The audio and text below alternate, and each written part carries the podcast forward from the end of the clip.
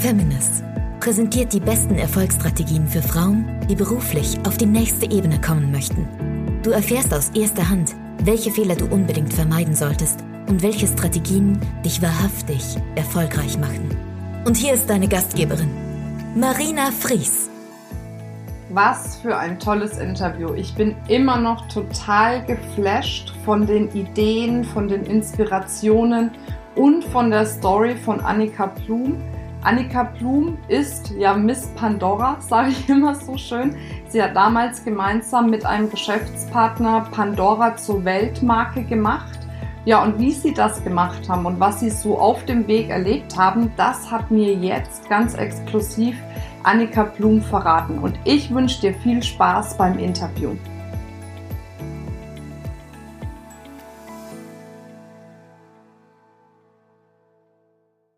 Herzlich willkommen zu dem Interview mit Annika Blum. Ich habe sie schon als Miss Pandora angekündigt. Warum das so ist, wird sie uns gleich erzählen. Die Annika ist nicht nur mittlerweile eine liebe Freundin von mir, weil sie nach nebenan eingezogen ist und äh, wir über unseren Zaun hinweg uns quasi befreundet haben, sondern sie ist noch eine absolut faszinierende Frau mit einer Hammergeschichte meiner Meinung nach.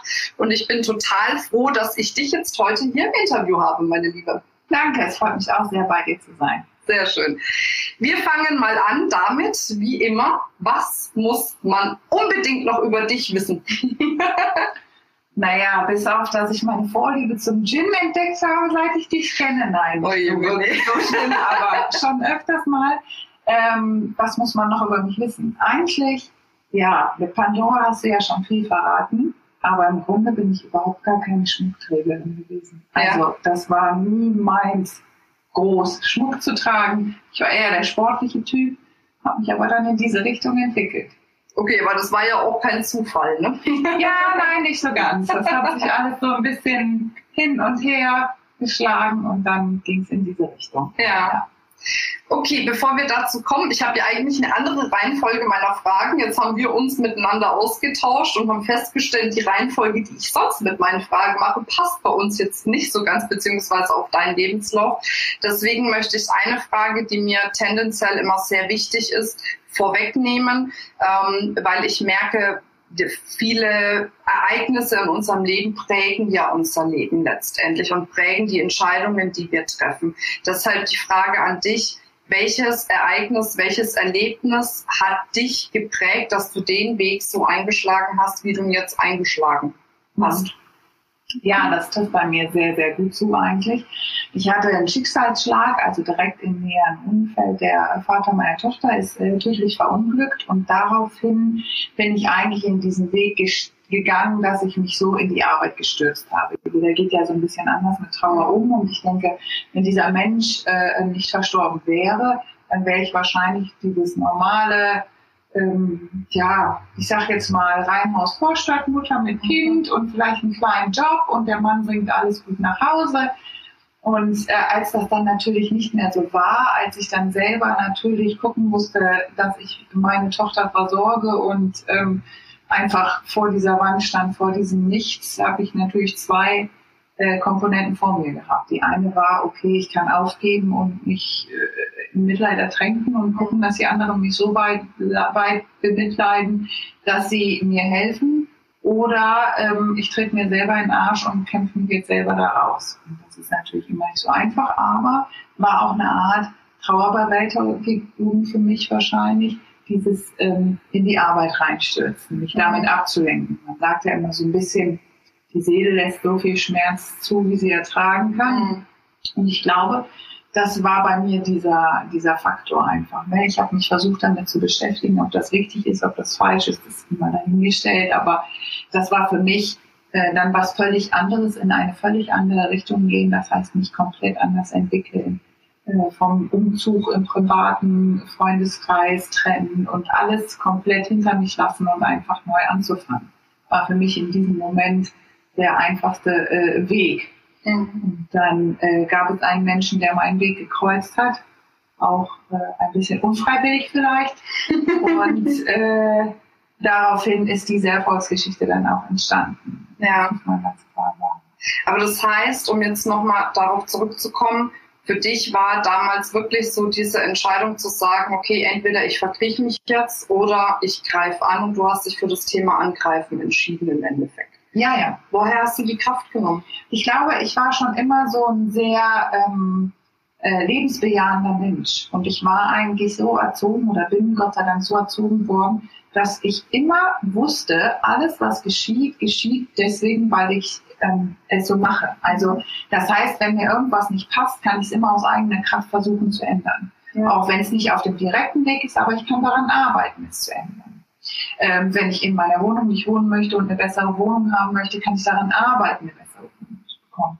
Äh, in jeder anderen Hinsicht auch. Wenn ich mit meiner Beziehung nicht zufrieden bin, kann ich daran arbeiten oder die Beziehung beenden. Also ich kann ja immer selber was tun.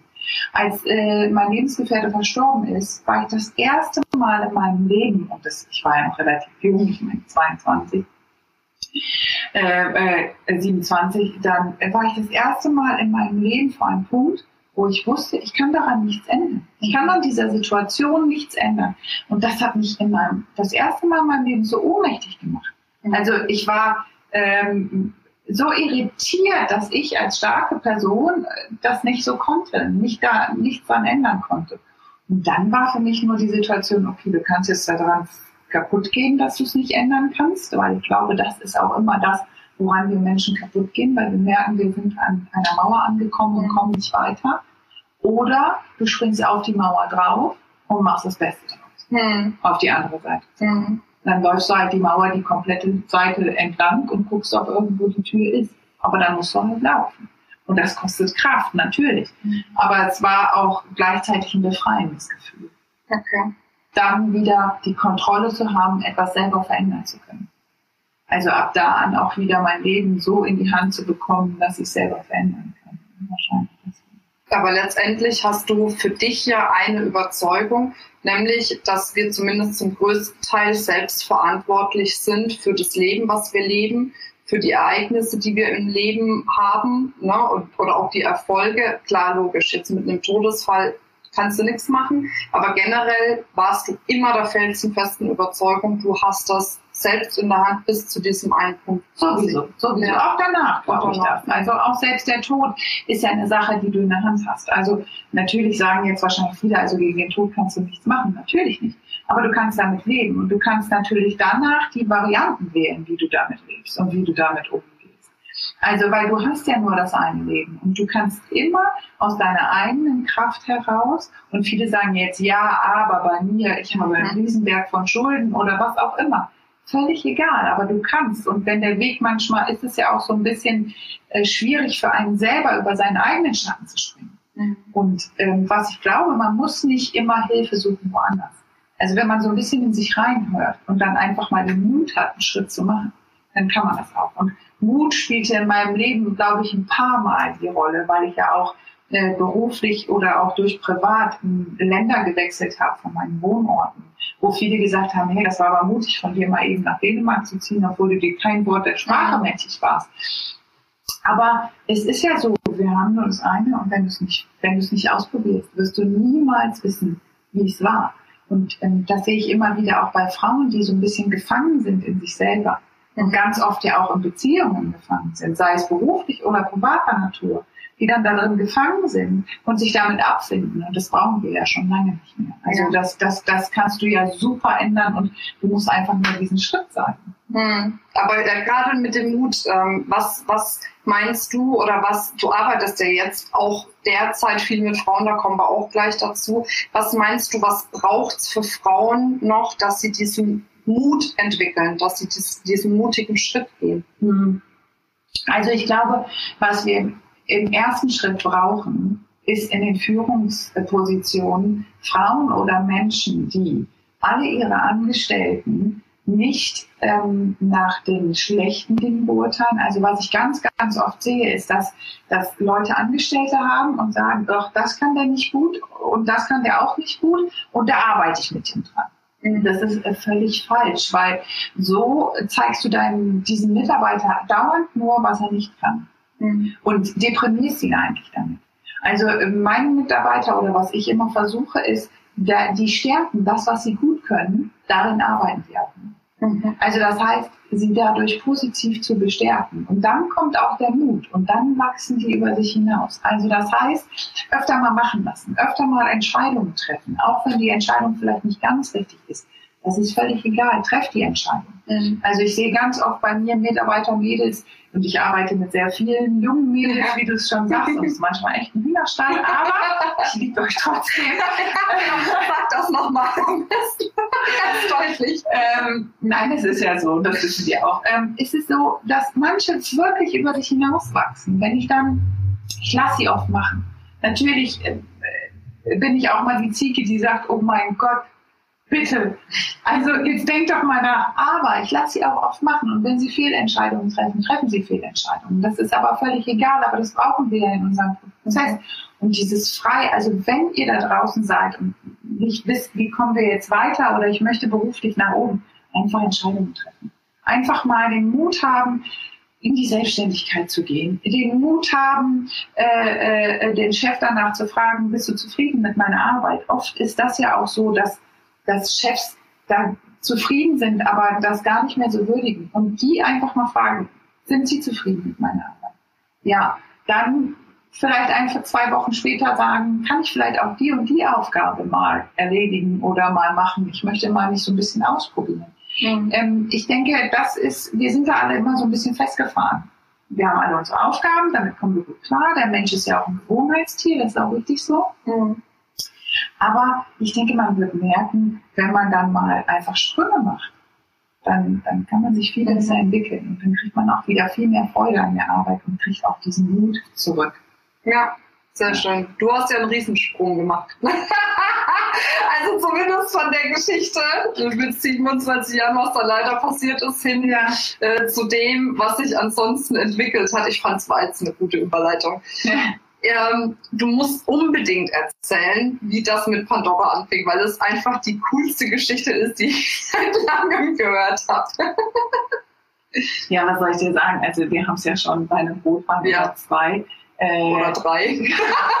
Wer weiß das schon so genau. Besprochen. Also es war halt so, dass ich den Macher von Pandora, also ich bin ja nicht Frau Pandora, sondern es gibt einen Menschen dahinter, einen, einen Macher, der auch ganz charismatisch ist, äh, ein Däne, und dieser Däne ähm, sprach nicht wirklich Deutsch. Und ich habe ihm leider auf einer Raststätte äh, die Nase vor die, die Tür vor die Nase gehauen. Und so haben wir uns kennengelernt. Und äh, ja, daraus ist dann natürlich die Story Pandora geworden. Mhm. Und äh, wir haben ganz, ganz hart gearbeitet am Anfang. Und wir hatten auch viele Rückschläge. Also Pandora kennen ja alle als äh, einen großen, großen Brand eine große Marke, das ist sie auch. Pandora ist immer noch weltweit die größte Schmuckmarke. Ach, okay.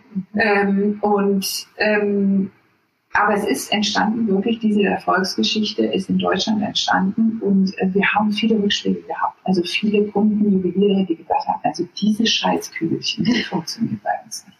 Die kauft kein Mensch und das ist mir auch alles viel zu anstrengend und so.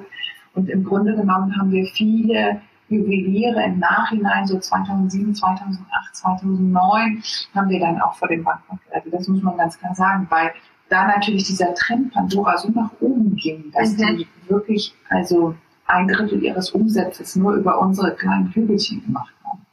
Und witzig zu wissen ist, dass der Macher von Pandora, Jesper Nielsen, bis heute nicht weiß, was das alles für Hügelchen waren. Also wenn ich ihm die damals hingelegt hätte und daneben einen Fake-Armband, der hätte ich es gar nicht erkannt. Aber er war halt einfach sehr visionär auch, ne? Ja, ein Visionär und sehr charmant. Und ähm, man muss dazu sagen, was er gesagt hat, wir machen eine Ja-Sager-Firma. Mhm. So, das heißt, er ist einen komplett neuen Weg gegangen. Wenn man sonst mit Firmen, großen Firmen zusammenarbeitet, heißt es nein, das, also wir haben hier strikt unseren Plan und da kommt man auch nicht so weiter und so ist das. Aber wir waren eine Ja-Sager-Firma. Das heißt, wir haben grundsätzlich zum Kunden erstmal gesagt, ja, machen wir. Okay. Und dann haben wir im Hintergrund versucht, wie wir es umsetzen können. Mhm. Aber erstmal, ja, das machen wir. Also sei es von Event bis irgendwas anderes, um ihm zu helfen, zu verkaufen, um, um, um für ihn da zu sein. Und äh, das war, glaube ich, ganz wichtig, weil wir natürlich so verrückt waren und so positiv und alles, was rein kam, ins Marketing gesteckt haben. Das war auch wichtig, was du gerade gesagt hast. Das war so ein Nebensatz, aber extrem wichtig. Alles, was reinkam, ins Marketing gesteckt. Das ist ja, was ganz viele falsch machen, dass ja. die viel zu wenig da rein investieren. Ich, habe dich unterbrochen, Entschuldigung. Aber das war mir echt wichtig, ja. das jetzt nochmal deutlich zu sagen. Ja, weil auch die, da, glaube ich, kommt es echt darauf an, welches Marketing für wen wichtig ist. Ja. Ne? Also da muss man ganz klar differenzieren können. Es bringt dir nichts klar, und wir nachher mit Pandora auch in der Gala und überall gepulvert. Aber so eine Gala kostet 300.000 Euro für eine Seite. Mhm. Ähm, und äh, das haben wir natürlich nicht am Anfang gemacht. Also am Anfang haben wir geguckt, lokal, wo verkaufen wir unser Produkt und haben da lokal die Werbung gemacht. Und wir hatten nicht mit Pandora groß Facebook und Instagram und hast du nicht Das war ja damals auch gar nein, nicht. Nein, Zeit, nein, ne? nein, nein. Ja. Aber das war auch gut. Also ich meine, jetzt ist es ja viel einfacher für, für, für uns junge Leute, irgendwie was groß zu machen. Aber es ist immer das, wo du dein Produkt verkaufst. Also lokal, fang lokal an mhm. und mach dich lokal bekannt und sei einfach super in deinem Service und äh, mach da dein Marketing gezielt auf diese Leute und dann wirst du deinen Erfolg immer größer machen können. Und natürlich, 2010 haben wir unsere erste Fernsehwerbung gemacht. Mhm. Und damit waren wir die erste Schmuckmarke weltweit, die einen Fernsehspot gemacht hat. Okay. Das ziehen jetzt natürlich Christ und Thomas Sabo und jetzt kennt man mhm. das. Aber vorher, das ist natürlich niemandem aufgefallen, gab es nie Schmuck in der Werbung. Mhm. Das gab es einfach. Mhm. Und ähm, es gab Douglas-Werbung, aber es gab nie Schmuck in der Werbung. Dann haben wir das erste Mal 2010 vor ähm, äh, Weihnachten diese Fernsehwerbung gemacht und sind um fast 30 Prozent in Bekanntheitsgrad gestiegen. Wahnsinn. Deutschlandweit. Ja. Aber wir haben gesagt, es gibt immer noch eine Frau Deutschland irgendwo, die uns noch nicht kennt. Mhm. Und ähm, das war immer unsere Aufgabe. Und wir waren natürlich sehr, sehr motiviert zu dem Zeitpunkt. Wir hatten ein ganz, ganz tolles Team von alt bis jung an Sales Managern, die wirklich, wir hatten Spaß. Wir haben Partys gemacht mit unseren Kunden. Äh, also wir haben immer viel auf dieses Party und dieses Zusammenhalt gelegt und, und, und nicht dieses Versteifte, sondern wir waren halt einfach chaotisch, bekloppt, familiär und gut. ja. Hat sich auf jeden Fall auch ausgezahlt, ja, ne? stimmt, unterm ja. Strich. Aber das war mit Sicherheit auch nicht immer eine einfache Zeit, das aufzubauen, oder? Also ich stelle mir schon vor, dass da viele Hürden und Hindernisse kommen, um so eine große Marke letztendlich auch aufzubauen. Also wenn du Jesper jetzt fragen würdest und sagen würdest, wie baue ich so eine Firma auf, dann würde er sagen, lass es. Okay. Also weil, super. Weil ähm, das sagt er immer, weil er sagt, es ist einfach zu schwierig. Mhm. Ne? Wir hatten mit Pandora natürlich, ähm, du musst das richtige Produkt haben, was in der richtigen Zeit einfach den Nerv trifft. Und das hatten wir zu dem Zeitpunkt einfach. Und wir hatten das Glück. Mhm. Ähm, aber äh, wir wissen natürlich jetzt auch, wie es geht. Also jetzt würden wir sowas vielleicht noch mal hinkriegen. Ähm, aber es war natürlich, wie du schon sagst, schon eine schwierige Sache. Es ist natürlich nicht so schön, wenn die Kunden es zurückschicken und sagen, wir können es bei uns nicht verkaufen und mhm. du weißt gar nicht mehr, wo du deinen Sales Manager hinschicken sollst. Ne? Ähm, also von daher, aber es war natürlich eine total chaotische, schnelle und schöne Reise. Also mhm. sehr, sehr aufregend, von sehr, sehr klein bis nach oben, bis nach unten wieder. Also wir waren, also Achterbahn kann man äh, schon so in meinem Leben beschreiben. Ja, ja, ja. ja. Okay, aber das, das, letztendliche Geheimnis von Pandora war erstmal diese Ja-Sage-Kultur, erstmal Ja sagen, dieses wirkliche kundenorientierte, das Teamwork innerhalb des Teams mit viel Spaß, mhm. wenn ich es richtig verstehe. Also das, das Persönliche, glaube ich, war es. Okay. Also weil ähm, wenn du Jesper oder mich fragst nach irgendeinem Vorjuwelier in Deutschland, Jesper ist ja noch viel besser als ich. Ich bin da vom Kopf her nicht mehr so. Obwohl du ja die Jüngere bist. Aber er kennt jeden Juwelier von 1600 in Deutschland mit Vornamen und Nachnamen. Weiß genau, wo die sind in welcher Stadt. Und das ist dieses schöne Persönliche. Also mhm. jeder kannte ihn, jeder konnte mit ihm. Er hat sich nie abgegrenzt. Wir haben uns nie abgegrenzt. Die ganze Familie, seine Schwester war mit in der Firma, seine Mutter hat immer die Buchhaltung gemacht. Und das kann ich euch sagen, ist nicht ganz so einfach. ähm, Kreditkarten hat sie auch kontrolliert. ähm, und äh, sein Vater war für alle da und hat auf die Kinder aufgepasst. Und ähm, das war ganz toll, dieser Familienzusammenhalt und dieses Nah. Mhm. Also du hattest einen Weltkonzern vor dir und der war trotzdem zum Anfassen. Mhm. Also da gab es keine Geschäftsführer, die sich haben in Anzügen gezeigt. Ähm, du wirst zum Beispiel kein einziges Foto von ihm finden im Anzug. Mhm.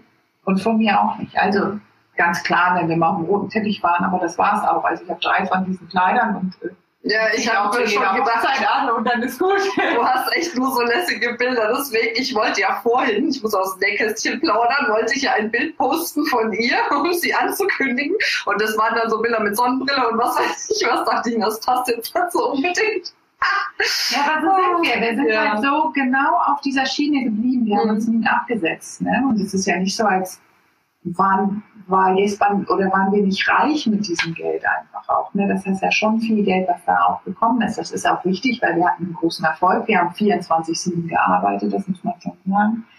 Aber ähm, wir haben uns nie abgegrenzt. Also mhm. wir haben trotzdem noch die normalen Klamotten getragen und wir haben trotzdem noch äh, ganz normal gelebt und versucht unseren Kindern das auch so ähm, normal wie möglich beizubringen. Mhm. Das finde ich, glaube ich, ganz wichtig, dass man nicht abhebt, sondern ja. auch mit den ganz normalen Freunden ist, der, wo der ein Dachdecker ist. Also wenn ihr Erfolg habt, ist eigentlich der Schlüssel zum Erfolg bleibt genauso wie ihr vorher wart. Mhm. Weil dann seid ihr echt und authentisch. Und dann kauft man euch das auch ab. Das war auch dein Schlüssel zum Erfolg, hast du ja erzählt, ja. ne? Dass du ja. da ganz unbedacht in die ganzen Juweliere reingelaufen bist, wo vorher keiner rangekommen ist und mit deiner sagen wir mal, läppschen Art, sag ich jetzt mal, einfach hingegangen bist und die größten Deals abgezogen hast. Ja, ja, man sagt dann immer so, ja, das ist diese kölsche Rheinkultur, dieses freche Mundwerk, aber ich habe halt einfach drauf losgeklappert und habe mir gedacht, na, ich verstehe jetzt einfach halt an und bleib da ein bisschen hartnäckig und bleib da einfach normal. Und ich glaube, das war das Sympathische es ist auch so, wenn ich heutzutage in irgendwelche Juweliere reinkomme, dann wird für mich Mittagessen gekocht. Also das ist dieses, dieses äh, persönliche, ich weiß nicht, auf wie viele Hochzeiten die eingeladen waren nachher. Das, also das ist ja auch nicht selbstverständlich. Ich meine, du hast 15 Marken bei dir im Geschäft, davon wählst du auch nicht jeden Chef zu deiner Hochzeit ein. Aber das ist halt das, was ich sage. Ne? Das war immer für uns auch, das ist der kleine Juwelier nebenan, der auch nur 2000 Euro umgesetzt hat war uns genauso wichtig wie Chris, einer unserer größten Kunden. Mhm. Ja. ja, das klingt gut. Aber jetzt ist ja, äh, bist du ja nicht mehr bei Pandora und jetzt bei ja auch nicht. Da hat sich ja auch einiges getan, ne? Genau, wir haben das dann äh, 2011 verkauft und jetzt war es verkauft. Ähm, dann merkte man ganz, ganz schnell und ganz stark, dass wir einen großen äh, Pandora war an die Börse gegangen und als Jesper verkündet hat, dass er nicht mehr dabei ist und die Familie nicht mehr dabei ist, ist innerhalb von zwei Stunden die äh, Aktie komplett, ich glaube, von 65 Euro auf 3,50 Euro gefallen. Ach was, okay, das hast du gerade erzählt, das wusste ich jetzt auch nicht. Okay, ach was, okay. Ja, und daran merkte man, dass eigentlich dieser Mensch dahinter, dieser äh, Jesper, äh, diese Familie, diese Leute, die dahinter waren, diejenigen waren, die dieser Schlüssel zum Erfolg waren. Mhm. Und das darf man nie vergessen. Man kann ein ganz tolles Produkt haben. Aber wenn man nicht dahinter steht und wenn, also ein Produkt lässt sich immer besser verkaufen, wenn da auch jemand hinter ist. Ja. Ein Gesicht, eine Philosophie, eine Seele. Genau, genau, genau, genau. genau. Weil wir sind alle nur Menschen und es ist eigentlich völlig egal, äh, wo wir herkommen und was wir vorher gemacht mhm. haben. Es ist nur wichtig, wo wir hingehen und wie wir uns entwickeln und wie wir mit den Menschen um uns herum, mit denen wir beruflich oder privat zu tun haben, umgehen. Mhm. Wie war es für dich, als dann quasi Pandora verkauft war? Also war das für dich eher erleichternd, weil es ja schon, du hast gesagt, 24-7 Arbeit war oder war es schwierig? Wie hast du das empfunden? Naja, es war halt schon das Kind, ne? Also es war ja schon irgendwo unser Kind, also war es eher schwierig. Mhm. Von Erleichterung kann man da nicht sprechen. Das war schon eher schwierig.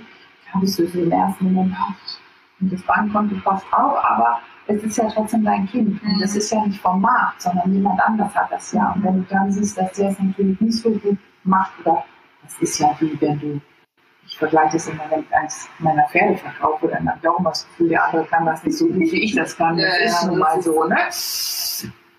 Gehen wir in eine Beziehung, wenn unser Ex-Freund eine neue hat, kann die schon mal gar nicht so gut mit dem umgehen, wie wir es konnten. Und so ist das natürlich auch, wenn du deine Firma verkaufst oder die Firma, die du mit aufgebaut hast, wie du lebst. Mhm. Also war das eher schon mit einem großen Bein in den Augen anstanden. Mhm. Mhm. Okay, wie ging es dann nach dem Verkauf weiter? Ähm, wir haben dann die zweite Firma aufgemacht, äh, Endless. Mhm. Ähm, die haben wir ähm, auch mit, quasi null aufgemacht, so ungefähr. Und ähm, sind dann, es war so ähnlich wie Pandora und haben das eigentlich relativ gut hingekriegt, hatten dann äh, ein bisschen Schwierigkeiten mit Investoren und da gab es so ein bisschen Unstimmigkeiten. Weil Jesper ist natürlich auch so ein Macher. Mhm. Und ähm, also ich bin die Frau, die im Hintergrund vielleicht alles abarbeitet, genauso wie seine Schwester. Ich bin diejenige, die das allen verkauft. Mhm. Jesper ist die Figur, die da vorne ist. Seine Schwester hält alles zusammen mit ihrem Mann. Und ähm, dann gab es halt welche, die gesagt haben, du musst es ganz anders machen. Mhm. Oder er gesagt, also mir braucht ihr das eigentlich nicht erzählen. Und dann gab es immer diese Unstimmigkeiten, wo man dann gesagt hat, okay, das passt einfach. Und dann hat er gesagt, okay, wenn ihr meint, ihr könnt es besser als ich, dann bitte schön hier, dann kaufe ich euch meine Anteile und ihr macht es. Das hat nicht lange gedauert. Ich glaube, ein halbes Jahr jetzt ist die Firma pleite. Ja, ich glaube so. Mhm. Mir sagt es nämlich gar nichts mehr. Und wir hatten äh, Jennifer Lopez als unser Werbegesicht. Also es war jetzt nicht in Amerika ja. was ganz groß. Mhm. Ähm, und äh, dann haben wir, ähm, also man muss bei Jesper wissen, er ist immer so sehr spontaner Mensch. Ich habe immer gesagt, wenn es eine Steigerung von spontan gibt, dann ist es Jesper und viele Frauen kennen das vielleicht, wenn ihre Männer so spontan sind, dann ist es schon anstrengend, da mhm. hinterher zu kommen. Mhm. Ähm, weil wir sind ja die Organisatoren dahinter und wir wollen das ja alles organisieren und ähm, äh, da gibt's ganz lustige, gab es eine ganz lustige Geschichte. Ich habe ein Pferd, wir haben in Dänemark gewohnt, ich habe ein Pferd in Deutschland gekauft, bin zehn Stunden mit dem blöden Pferdeanhänger wieder zurückgefahren, komme zu Hause an und denke noch so, lag jetzt einen Sonntag lang auf der Couch und hatte Zeit nachzudenken. Das ist nicht so clever gewesen von hier, Annika. Komme zu Hause rein und er, ich habe mir überlegt, wir ziehen nach Deutschland. Okay. ich hab's gewusst. Und wann? Hm, so in zwei Wochen. Du machst das schon. Und den Gaul wieder zurück. Und ich habe mir gedacht, hättest du mir das nicht sagen können, bevor ich zehn Stunden mit diesem scheiß Pferdeanhänger von Deutschland nach Dänemark gekarrt bin? Gut, also in zwei Wochen einen kompletten Umzug organisiert nach Deutschland mit Pferden, mit Möbeln, mit allem, Baron neue Möbel gekauft, Haus komplett ausgestattet, aber ich hab's hingekriegt. Weil Jesper ist dann auch so ein bisschen sehr positiv. Er hat dann direkt für den ersten Tag 80 Mann zu uns nach Hause eingeladen. Okay. Also das musste dann auch stehen. Ähm, und äh, deswegen sage ich immer, wenn es eine Steigerung gibt, so. Und dann hatte er, kam er auf den Gedanken, ach, ich habe was Neues. Und ich so, okay. ja, wir machen jetzt was Neues und das ist das, äh, was wir im Moment machen. Mhm. Ähm, das heißt Amazing Jewelry.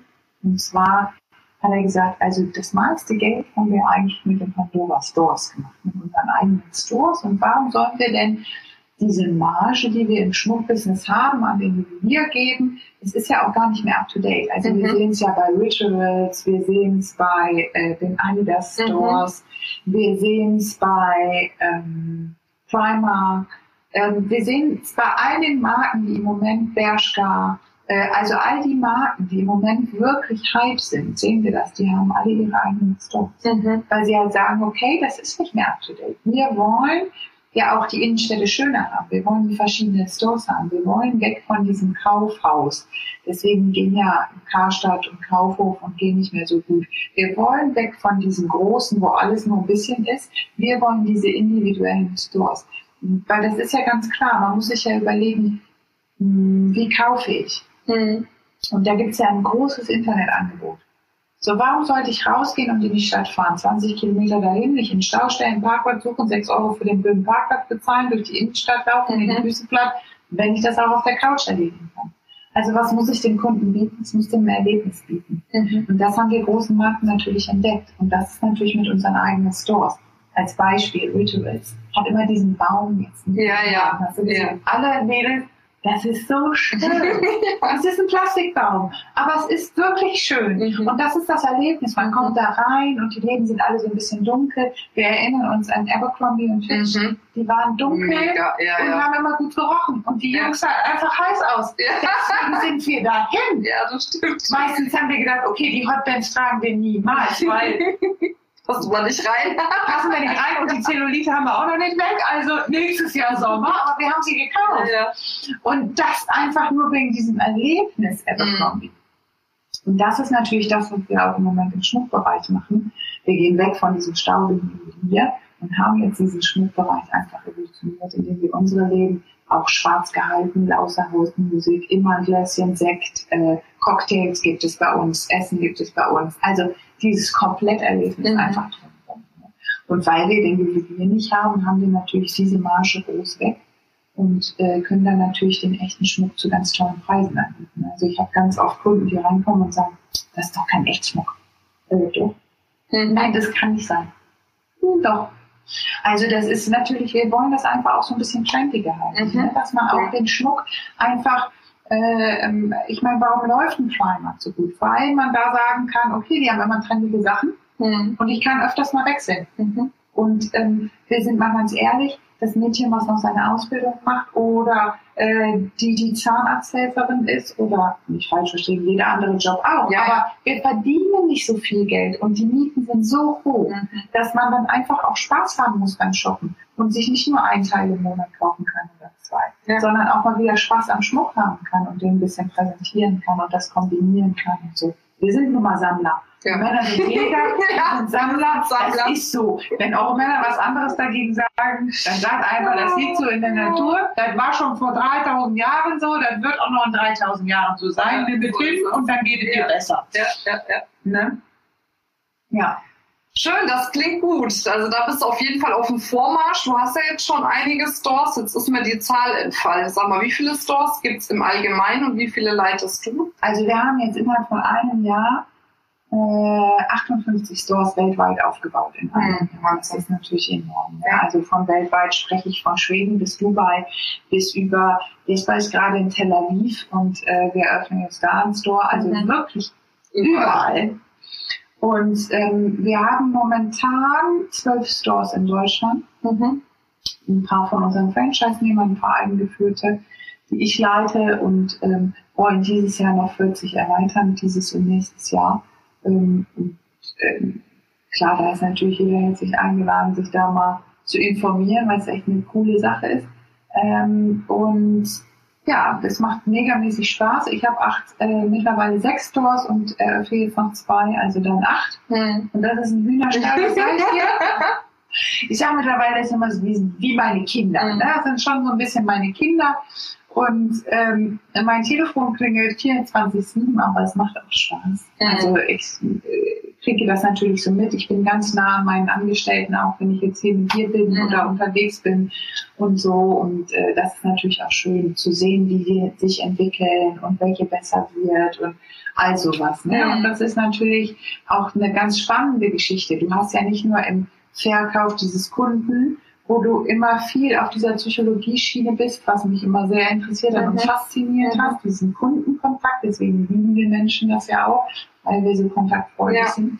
Sondern du hast natürlich mit deinen Angestellten auch immer, wenn du dich darauf einlässt, immer eine Geschichte dahinter. Mhm. Und das ist natürlich auch schön zu sehen, wenn du die so formen kannst und in ihren Stärken weiterbringen kannst, dass sie sich toll entwickeln. Mhm. Ja. Und dann kannst du nur stolz auf dich sein. Ne? Weil du, also für mich ist ein guter Chef, ja nur der, der im Hintergrund die Räder so dreht, dass die Mitarbeiter es toll hinkriegen. Mhm. Und nicht derjenige, der sagt, ich mache das lieber alleine, weil ich kann es sowieso besser, sondern der einfach nur sagt, guck mal, du bist darin stark, kannst du bitte die Deko übernehmen und Rebecca, du machst es mal das und du machst es mal das und, und Marie, du machst das oder was auch immer. Mhm. Also das einfach nur von hinten so ein bisschen die Fäden. Mhm.